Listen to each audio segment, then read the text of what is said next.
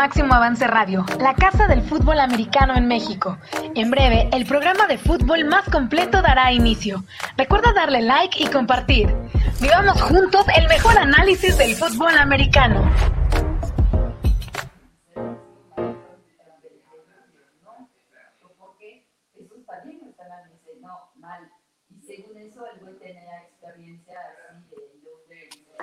Amigos de Máximo Avance University, bienvenidos nuevamente a este su programa semanal que explora a profundidad todo lo que acontece en el fútbol americano colegial de los Estados Unidos. También metimos por ahí de repente un poquito de high school, pero bueno, básicamente el fútbol americano del NCAA. Estoy con mi compañero en crimen, el coach Azuara. Coach, ¿cómo está? Buenos días.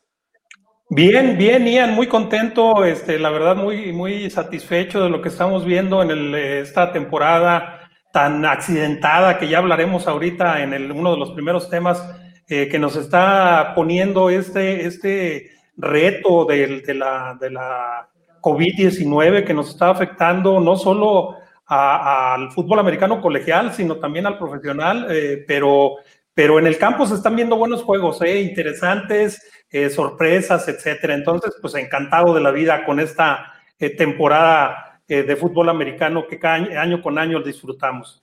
Sí, como bien dice Coach, ahorita entraremos de lleno eh, a esos temas, eh, pero sí ha sido una, una, temporada complicada. También queremos agradecerle y mandarle un saludo a nuestro productor el día de hoy, Arturo Carlos, el jefe ahí anda moviendo los fierros para que todo esto sea posible. Así que Arturo, muchas gracias. Y coach, si gusta, pues vámonos de lleno con el primer tema general que tenemos el día de hoy.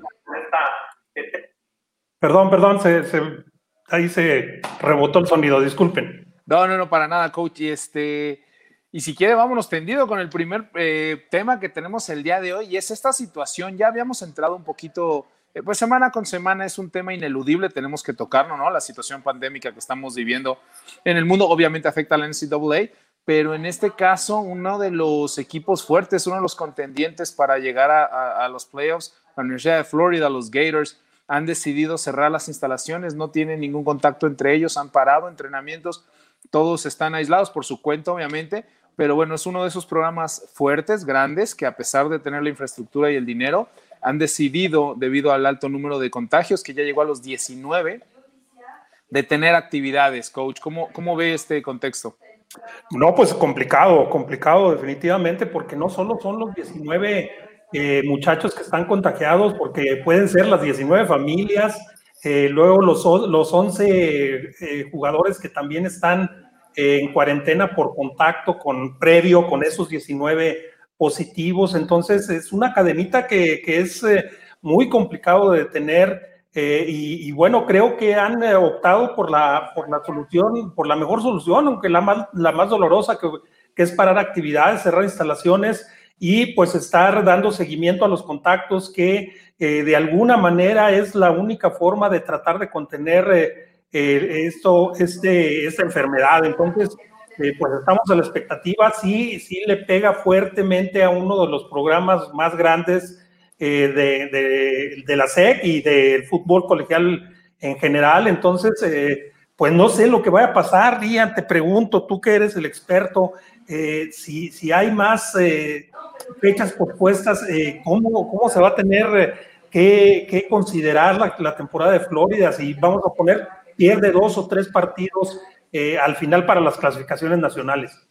Es un problema, coach. ya lo hemos mencionado. Además, Florida no está solo en esto. Ayer se dio otra cancelación, tan, tan, solo la segunda en todo el año. Generalmente cuando uno de los juegos en la NCAA no puede llevarse a cabo, se busca otra fecha. Hay que recordar que generalmente estas calendarizaciones tienen semanas buys o semanas libres y se ha podido más o menos adecuar a lo que está sucediendo, parecido a lo que ha tenido que hacer la NFL. Pero no, el día de ayer también se canceló otro juego. Eh, la SEC desde hace algunas semanas dio los parámetros bajo los cuales un juego se podría cancelar me parece que hacia allá vamos dirigidos eh, en el caso de, Florida específicamente y tristemente no creo que sea lo último. Lo que sí, eh, nosotros nunca tocamos ningún aspecto administrativo o político o es muy difícil hablar de estos temas, sobre todo cuando lo que nos atañe es el fútbol americano, pero no puedo evitar pensar que, que pues toda esta problemática social y de, y de sanidad que ha vivido el estado de Florida en general, en su conjunto, pues no impacta también de forma negativa, que estas son las universidades que más contagios han tenido. Así que sí creo que, esperemos que no sea el caso, pero creo que, creo que se puede poner por la situación y bueno, Florida sería el primer ejemplo. Y entrando ya a nuestro segundo tema, que es lo que, eh, lo que nos apasiona, coach, lo que la gente quiere escuchar, me parece que, que no podemos pasar por alto el análisis del juego. En el papel, el mejor juego de la temporada regular de este año, enfrentó al número 2 contra el número 3 de la nación, la Crimson Tide Alabama que recibió el sábado pasado a un equipo de Georgia que para los que somos fanáticos de los analytics y, del reclutamiento y el scouteo, eh, hombre por hombre, reclutamiento por reclutamiento, calificación por calificación, Georgia es mejor equipo que Alabama. Eso dice el papel, eso dice los analytics. Eh, el problema es que nadie le avisa eso a Nick Saban y lleva un récord de 23 ganados y 0 perdidos contra eh, asistentes que ahora están como head coaches en otros programas. Así que, pues, ¿cuál es su opinión al respecto, coach? Porque ahora sí que Alabama no tuvo piedad de Georgia. Oh, la verdad que impresionante, un golpe de autoridad muy fuerte por parte del programa de Alabama. Yo, yo veía, perdón, que Clemson estaba muy, muy separado del resto de los equipos Oh, perdón. Y realmente eh, yo ahora esta, esta demostración ofensiva que tuvo Alabama ante una de las mejores defensivas de la nación. La número uno. Sí, sí, sí, uno, un equipo muy poderoso defensivamente hablando y les pasó por encima. O sea, eh, realmente eh, pareciera que por momentos la, la, ofensiva de Alabama deja de quitar el acelerador y de repente mete tercera, acelera y deja atrás al, que se le ponga enfrente. Entonces, eh, pues ahora, contrariamente a aquella tradición defensiva de Alabama, eh, también con el coach Nick Saban, pues ahora no, ahora ya eh, despega con esta nueva ofensiva múltiple y ofensiva de opción que están mostrando. y la verdad, muy bien, Matt Jones también pareciera que, le iban a quedar grandes los zapatos de titular y no para nada, estás teniendo una excelente, una excelente temporada, entonces eh, pues están perfilando los, los super favoritos, Clemson por un lado y Alabama por otro, y, tienen que cuidarse pues de, de algún tropezón, pero, pero se ven muy, muy, muy por encima de los demás equipos ya.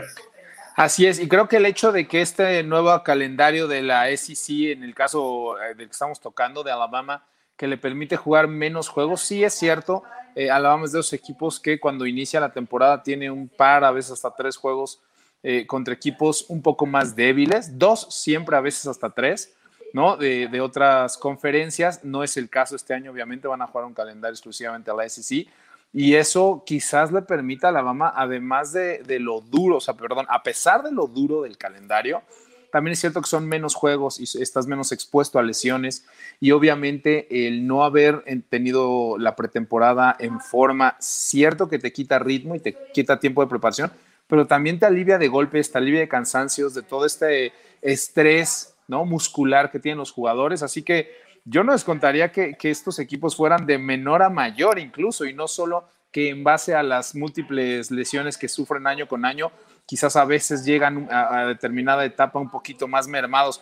Yo los veo muy fuertes, los veo muy bien, aunque sí sigo viendo un poquito arriba a, Clemson, pero, pero es difícil, es difícil eh, ir contra Alabama. Pero bueno, eh, entramos ya de lleno al análisis de, de los juegos que nos abocan esta semana. La semana pasada nos fue muy mal, no en sentido de ganados y perdidos, ambos tuvimos dos ganados, un perdido. El, problema es que eh, normalmente analizamos los cinco mejores juegos de la semana y la semana pasada, una hora antes de entrar al aire, nos cancelan un juego, que era precisamente Florida LSU. Eh, así que nos echamos la semana con cuatro y el viernes en la mañana, menos de 24 horas antes de que se llevaran a cabo estos juegos, pues se vuelve a cancelar otro, el juego de Cincinnati en aquella ocasión. Así que bueno, al final solo hubo estos tres juegos, nos fue bastante bien, mantenemos ese alrededor de 70, 75, 77% de, de juegos eh, conseguidos de manera positiva. Sí, sí, sí, afortunadamente no nos fue tan mal como hace dos semanas.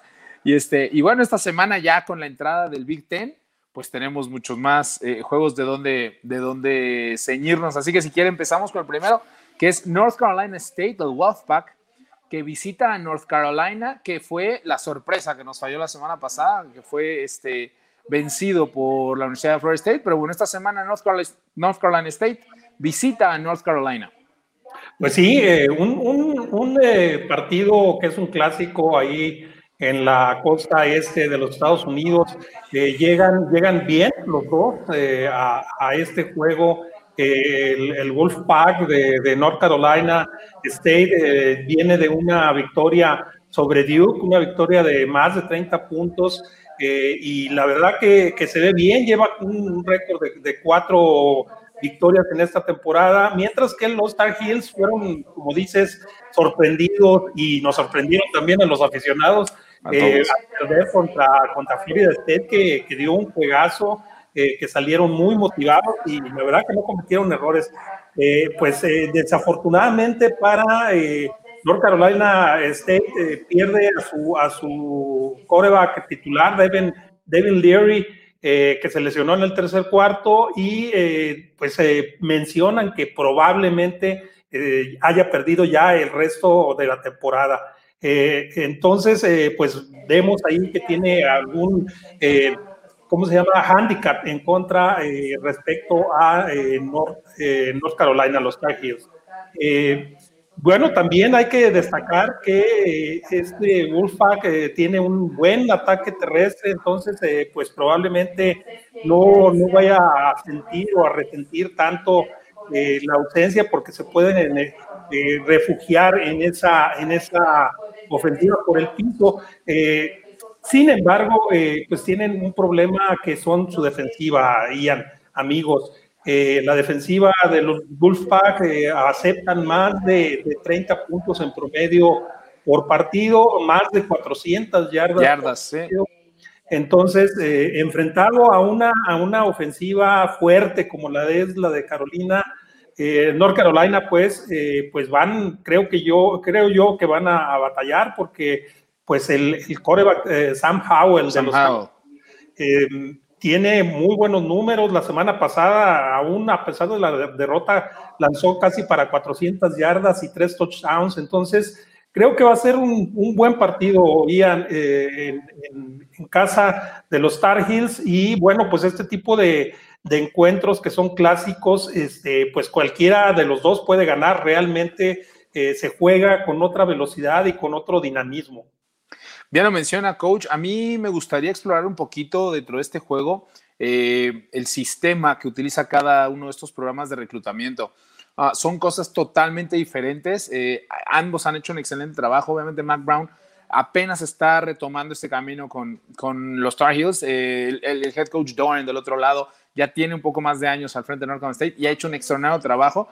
Pero además, como le decía, sus esfuerzos en reclutamiento se fundan en dos principios totalmente diferentes. Mac Brown va siempre por los atletas mejor rankeados. Eh, es difícil, cierto, conseguir atletas cinco estrellas para cualquier programa, no solo para North Carolina. Obviamente North Carolina cuesta más trabajo, pero siempre tiene atletas de muy, muy altamente rankeados. Tiene por ahí un cinco estrellas, tiene varios cuatro estrellas. Es decir, hace exactamente lo mismo que hizo cuando estaba al frente de la Universidad de Texas. Trata de obtener a los mejores jugadores posibles y trata de que el sistema de acoplar el sistema a este tipo de jugadores con fortalezas y, deficiencias. En el caso de Dorian, en cambio, eh, sabe que no puede competir con los grandes powerhouses y entonces eh, el coach Dorian lo que trata de hacer es obtener a los mejores atletas, gente que a lo mejor no se ha desarrollado en high school, que quizás están como dos y tres estrellas, pero que físicamente son muy impresionantes, tanto en altura como en velocidad, como en longitud de sus brazos, y eso les ha funcionado. Han mandado mucha gente, específicamente lineos defensivos a la NFL en últimas fechas, por ejemplo, Bradley Chubb, hace un par de años hacia los Broncos Denver, desde luego Mary Williams. Entonces, eh, me parece que, es interesante ver cómo, cómo afrontan ambos equipos eh, el tema de reclutamiento, pero como bien lo menciona, al final del día creo que North Carolina eh, este, va, va, a poner las, las cosas en orden. Entramos al segundo juego de esta jornada, al segundo juego que analizaremos, y es la Universidad de Cincinnati, que tuvo que descansar, fue el que nos eliminaron la semana pasada, coach, la Universidad de Cincinnati que visita a, Southern Methodist University, SMU, este, que, que, tuvo un juego cerrado el viernes pasado ante la Universidad de Tulane, coach. Buen juego, ¿eh? Buen juego. Aquí llegan invictos los Bearcats eh, y están en el número 8 de la nación, me parece. La verdad que poderoso. Eh, y eh, desafortunadamente para ellos, pues tuvieron que descansar la semana que, bueno, no desafortunadamente, porque finalmente puede ser una semana de descanso y ese descanso puede ser la diferencia en este juego que, se espera muy cerrado. Pero pues tienen una, una, buena ofensiva que ahorita por, por, causa de, esa, de ese descanso obligatorio se frenó, pero tienen más de 650 yardas por aire, tienen 7 touchdowns. Eh, corren bien, eh, tienen, tienen 121 acarreos para 534 yardas y 7 touchdowns. Entonces, pues se ven, se ve un equipo compacto, se ve un equipo que le puede hacer un buen juego a SMU. Y SMU eh, también eh, llega aquí invicto, llega con 5 ganados, 0 perdidos, está en el 17 de la nación. en el 16, 16 de la nación, coach. Y eh, están jugando bastante bien. El ataque aéreo está acumulando 1.796 yardas hasta este momento y eh, pues tiene 12 touchdowns. Eh, y la verdad que se ve, se ve muy, muy aplicado este, este ataque aéreo. También tiene una buena, una buena este, unidad de ataque terrestre. Ya llevan más de mil yardas touchdowns. Entonces, Cincinnati por mucho que esté mejor rankeado que SMU, yo creo que eh, le va a costar, le va a costar trabajo, eh, buena parte del juego, eh, estar pues conteniendo este ataque tan poderoso de SMU, tan explosivo, y pues espera un juego muy cerrado en donde probablemente, bueno, ahí lo anticipo, va a ser mi, mi este, mi prediction de esta semana. Yo pienso igual, yo pienso igual, coach. Este, me gustan, me gusta, me gusta para la sorpresa. Yo también voy a inclinar al final por SMU, como bien lo menciona. Este, se ha visto espectacular esta Air Raid Offense del head coach Sonny Dykes eh, a cargo de SMU.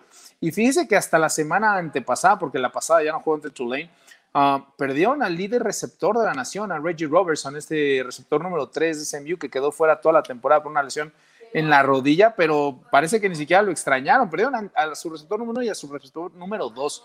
Y aún así Tulane no la pudo ver llegar. Claro que la fortaleza de los Bearcats de Cincinnati este, radica, obviamente, en la defensa, ¿no? Con este head coach que ya habíamos hablado en un par de ocasiones en esta temporada, con Luke Fickle, que fue ex head coach interino de la Universidad de Ohio State.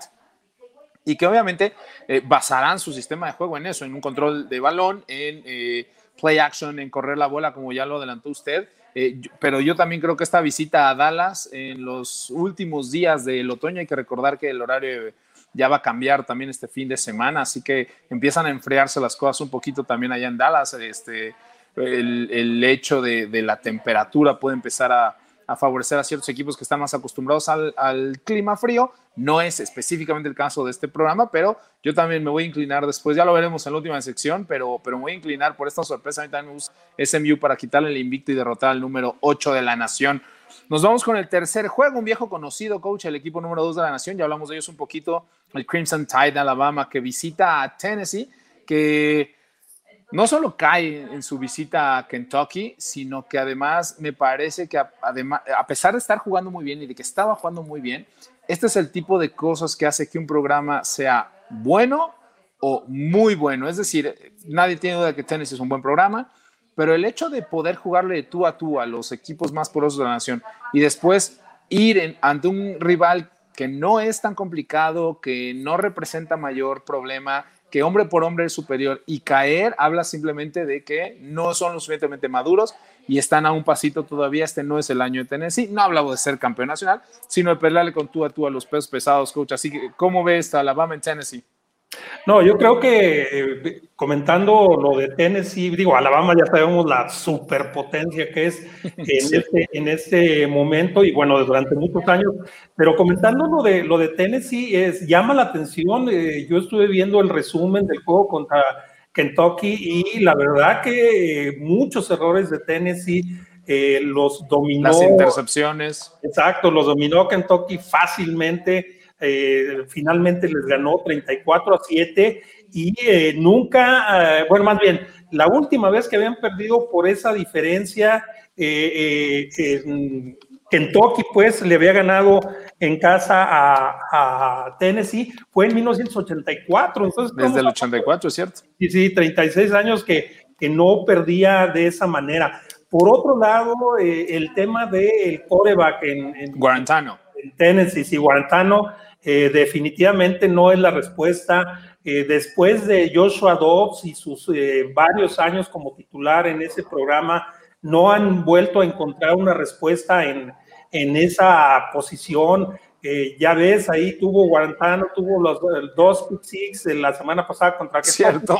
Eh, y eh, después. En series consecutivas. Así es.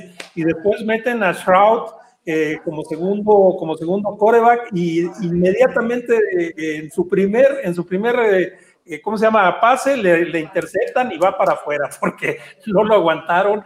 Este, después metieron a Harrison Bailey, también tuvo problemas y, bueno, está, está con, un problema porque el mejor es Harrison Bailey, pero es un true freshman que a lo mejor todavía no tiene la madurez suficiente para enfrentarse a uno de los, de los eh, programas más poderosos de la nación como es eh, el Alabama Crimson Tide.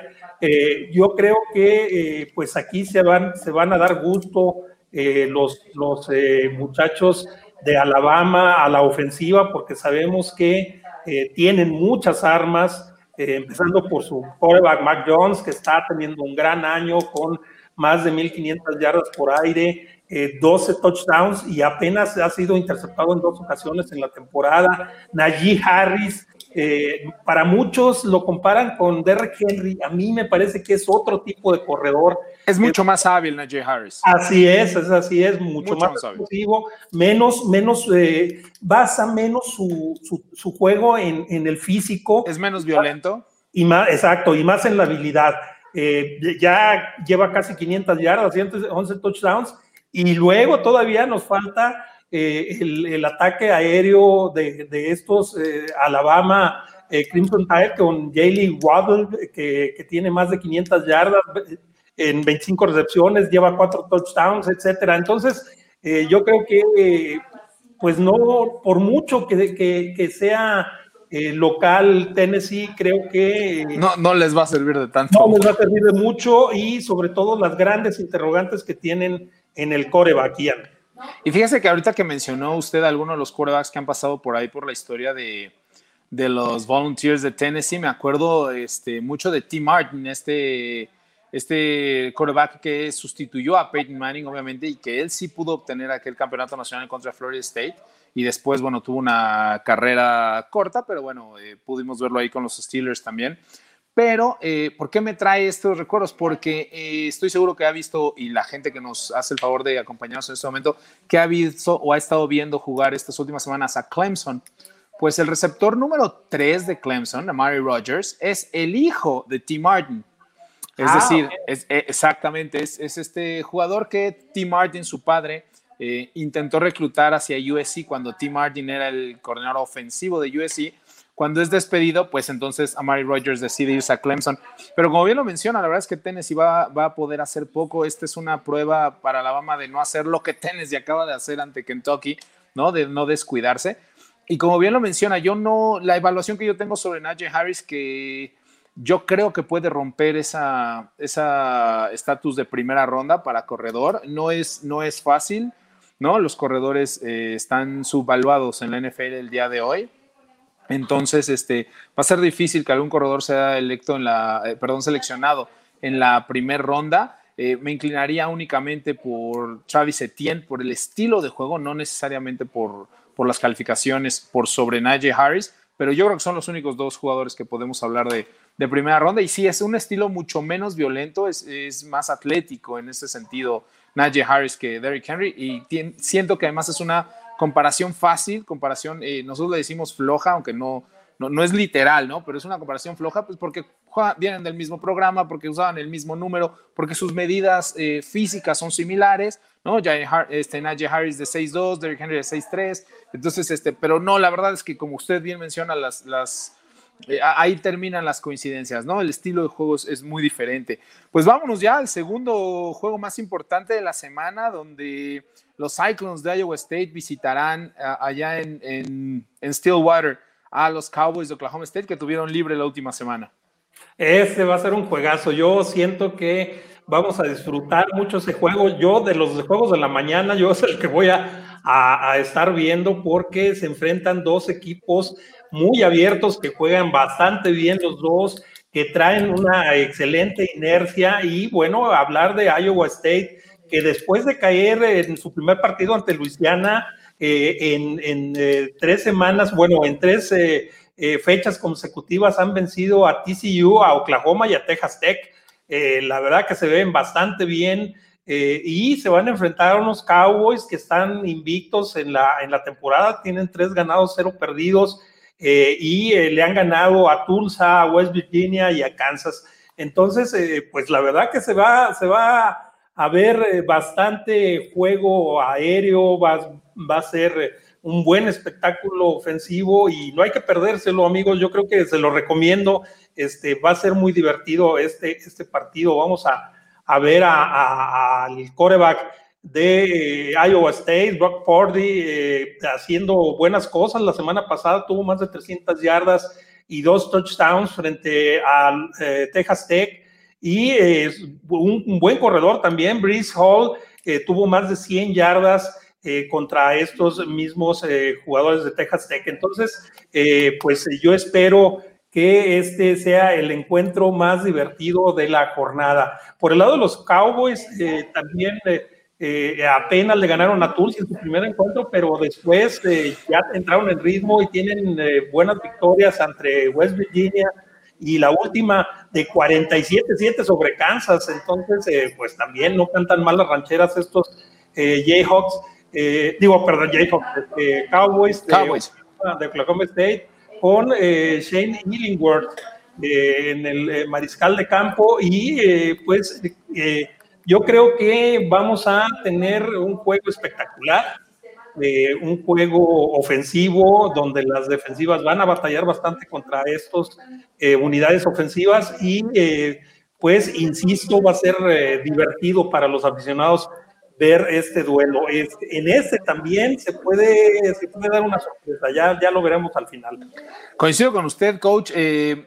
Sobre todo son dos de los coaches que más, que más me gustan ver jugar. Obviamente el Ray de, de Mike Gundy que todos conocemos, pero Quizás mi head coach favorito en toda la NCAA es Matt Campbell de Iowa State. Ha logrado levantar ese programa después de estar varios años con Toledo. Es, es una gran persona, además de ser un gran coach. Y como bien lo menciona, ha logrado desarrollar este, este Brock Purdy, que, que, ha tenido buenos desempeños en esta temporada y que es de esas eh, defensivas que van contra la convencionalidad, la de Iowa State, jugando este 3-5-3, ¿no? que no, no, es, no era muy visto hace algunos años. Ya después de que TCU ha tenido tanto éxito en estos últimos años, bueno, lo podemos ver un poquito más seguido, pero no pasar de, largo, obviamente, el hecho de que, primero, que hay que visitar Oklahoma State allá en Stillwater, no es nada fácil jugar, y segundo, que cuentan quizás, quizás, y obviamente es debatible con lo que hacen equipos como Georgia y, y Alabama, pero con la dupla más explosiva de la nación, hay que recordar que el año pasado el líder corredor de la nación fue el corredor de los Cowboys de Oklahoma State, Cheva Hubbard y que el año antepasado el líder receptor de la nación fue Tylan Wallace de Oklahoma State también, lo que pasa es que el año pasado sufrió una fuerte lesión de la rodilla, ahora están sanos los dos y por eso tenemos a los Cowboys, entre otras cosas, el número 6 de la nación. Este, creo que va a ser un juego mucho más cerrado, como bien lo menciona coach, este, ya entraremos bien a los pronósticos, pero, pero sí, definitivamente de los juegos de la mañana creo que es el más atractivo. Pues llegamos al, al final de nuestro conteo y al juego de la semana, el juego más importante de este próximo sábado, donde eh, ya entramos de lleno, le damos bienvenida a esta temporada 2020 al Big Ten, que después de tanto sufrir y de ir ante jueces y, promover paros y lo que usted me diga, eh, tenemos a los Wolverines de Michigan visitando a, Minnesota, a los Golden Gophers. Estos Wolverines que, el año pasado no tuvieron una buena temporada, eh, tuvieron cuatro, cuatro derrotas eh, si bien ante equipos eh, poderosos como Ohio State y Alabama, eh, y también perdieron contra Wisconsin y Penn State, entonces, pues se tienen que recuperar. Probablemente decir cuatro, cuatro derrotas en un año fueron desastrosos, pero no ya analizando los equipos contra los que tuvieron estas derrotas, insisto, Wisconsin, Penn State, Ohio State y Alabama, pues ya dices, ah, caray, pues entonces eh, contra, contra gente poderosa. Sí, hay, hay que darle contexto a esas, a esas, derrotas. Así es, hay que ver cómo regresan. Eh, hay, es, la expectativa es grande de ver ya estos equipos del Big Ten eh, después, como dices, eh, tan, eh, de tan esperado esta, esta encuentro. luego, la verdad, pues aquí estamos viendo también que el Joe Milton va a estar en el, en, el, titular del coreback, que es un tipo de 1,95, arriba de 100 kilos de peso, es un doble amenaza, tiene un gran... Y es una, es una sorpresa que haya ganado él la titularidad. Sí, habría que verlo. Yo creo que se decantó el coach Harbaugh por él, por, por su característica de doble amenaza que le queda, le, le, complementa ahí su juego de opción a Michigan. Entonces eh, será interesante, será interesante verlo. Ahora, eh, por otro lado, Minnesota viene de una gran temporada de 11 victorias eh, y sobre todo una victoria ahí sobre Auburn. Ay, perdón, perdón por, por, recordárselo a, Arturo, este, pero pues le Qué bueno que no está en cámara, por seguro estaría la lágrima corriendo por su mejilla.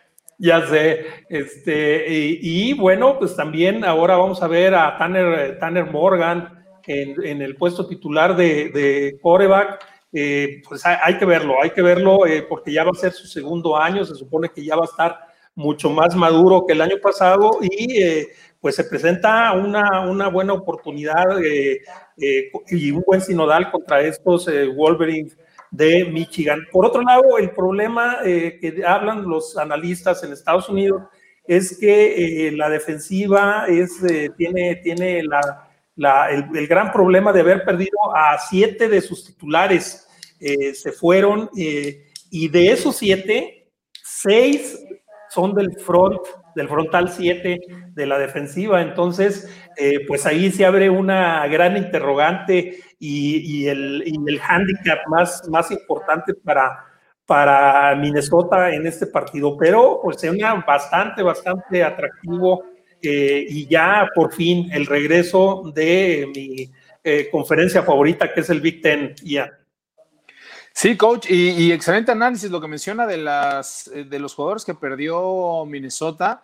Este, seis de los siete jugadores eran del front seven, pero el más importante quizás es el safety, que es Antoine Winfield, y que está consolidado como uno de los candidatos a novato del año este, este año en la NFL. Así que sí, las, las ausencias que van a tener los Golden Gophers son, son muy importantes. Y bueno, y si me cansé en halagos hacia el coach anterior, a Matt Campbell, bueno, puedo decir exactamente lo mismo de de PJ Fleck, lo que ha hecho por la Universidad de Minnesota en estas dos temporadas que estaba al frente de ellos y, desde luego el, nivel con los que los tiene jugando juego tras juego. Eh, me parece de, llamar la atención, impresionante. Este coach ha tenido una, muy buena trayectoria y ha sido ganador en cualquier lugar que ha pisado, específicamente en Western Michigan, que es de donde viene últimamente. Y bueno, desde luego, el lado de Michigan, a mí lo más importante y se me ha hecho que la carrera de Jim Harbaugh al frente de su alma mater, de los Wolverines de Michigan, se ha habido dañada o se ha habido frenada por la falta de desarrollo en la posición de quarterback,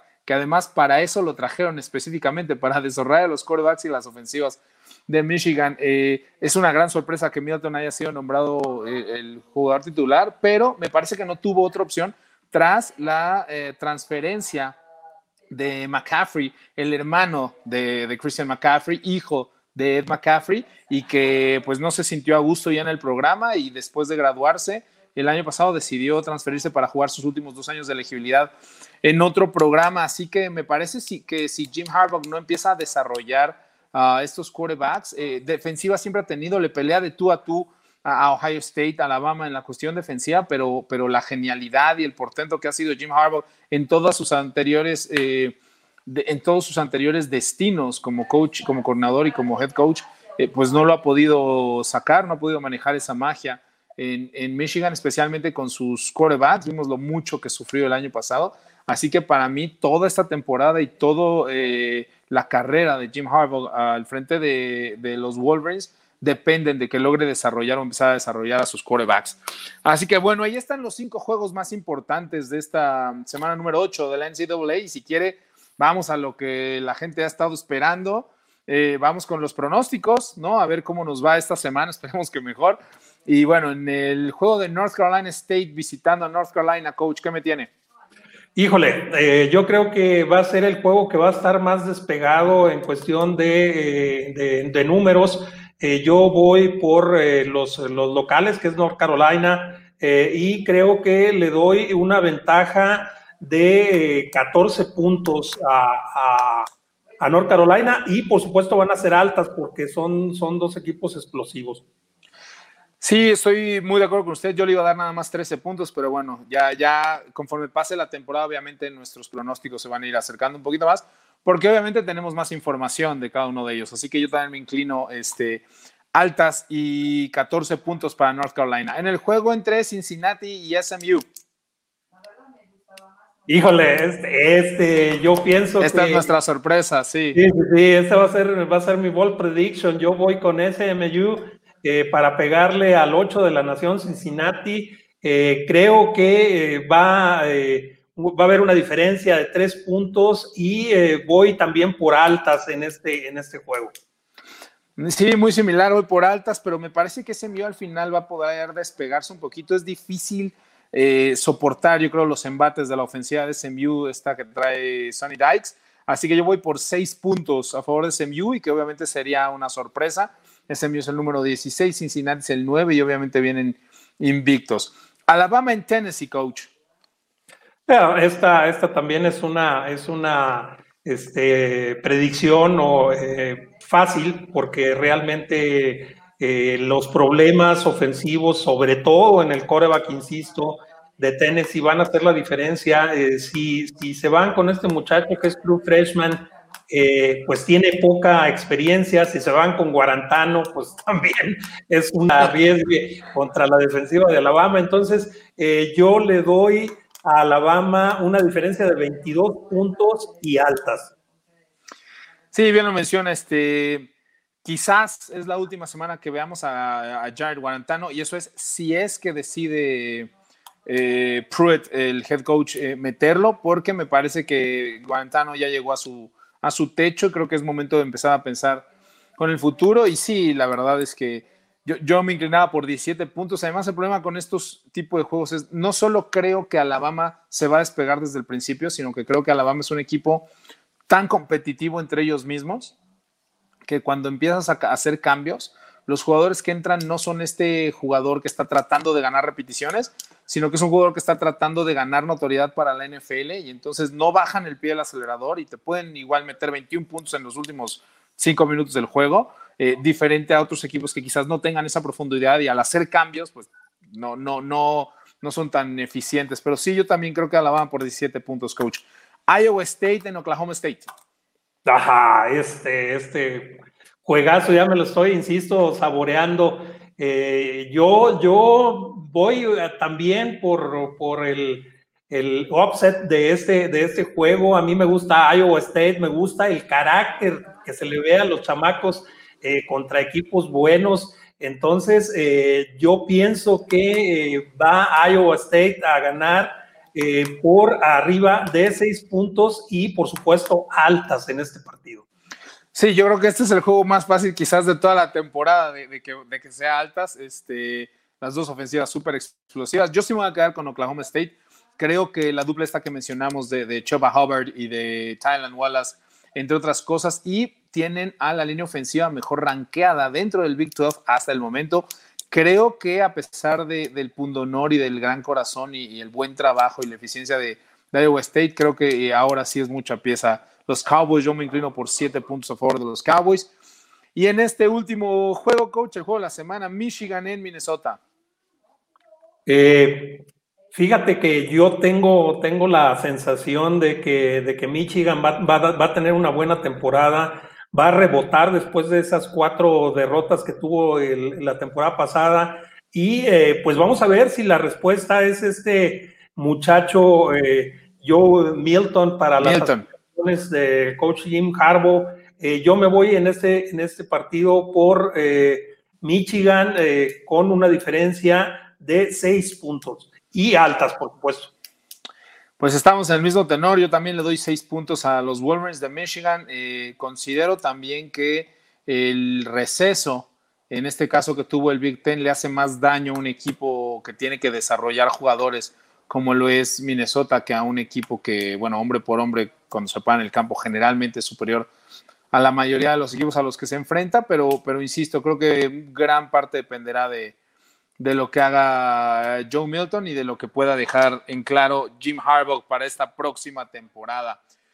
Amigos, coach, muchísimas gracias. Estamos llegando al final de esta nueva edición de Maximum Answer de University. Eh, en este ya su octavo año, es la octava, temporada que estamos eh, cada semana analizando los mejores juegos, así que les agradecemos muchísimo que nos hayan escuchado, que nos hayan acompañado desde su casa y a través de las múltiples plataformas de máximo avance.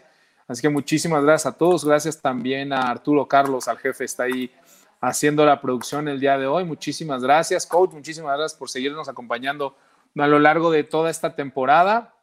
Y amigos, recuerden, eh, desafortunadamente no tenemos fútbol americano en nuestro país, al menos en lo que resta del año cronológico, pero podemos observar los viernes y los sábados de fútbol americano colegial del NCAA y analícenlo con nosotros aquí semana a semana en Máximo Avance University. Coach, últimas palabras.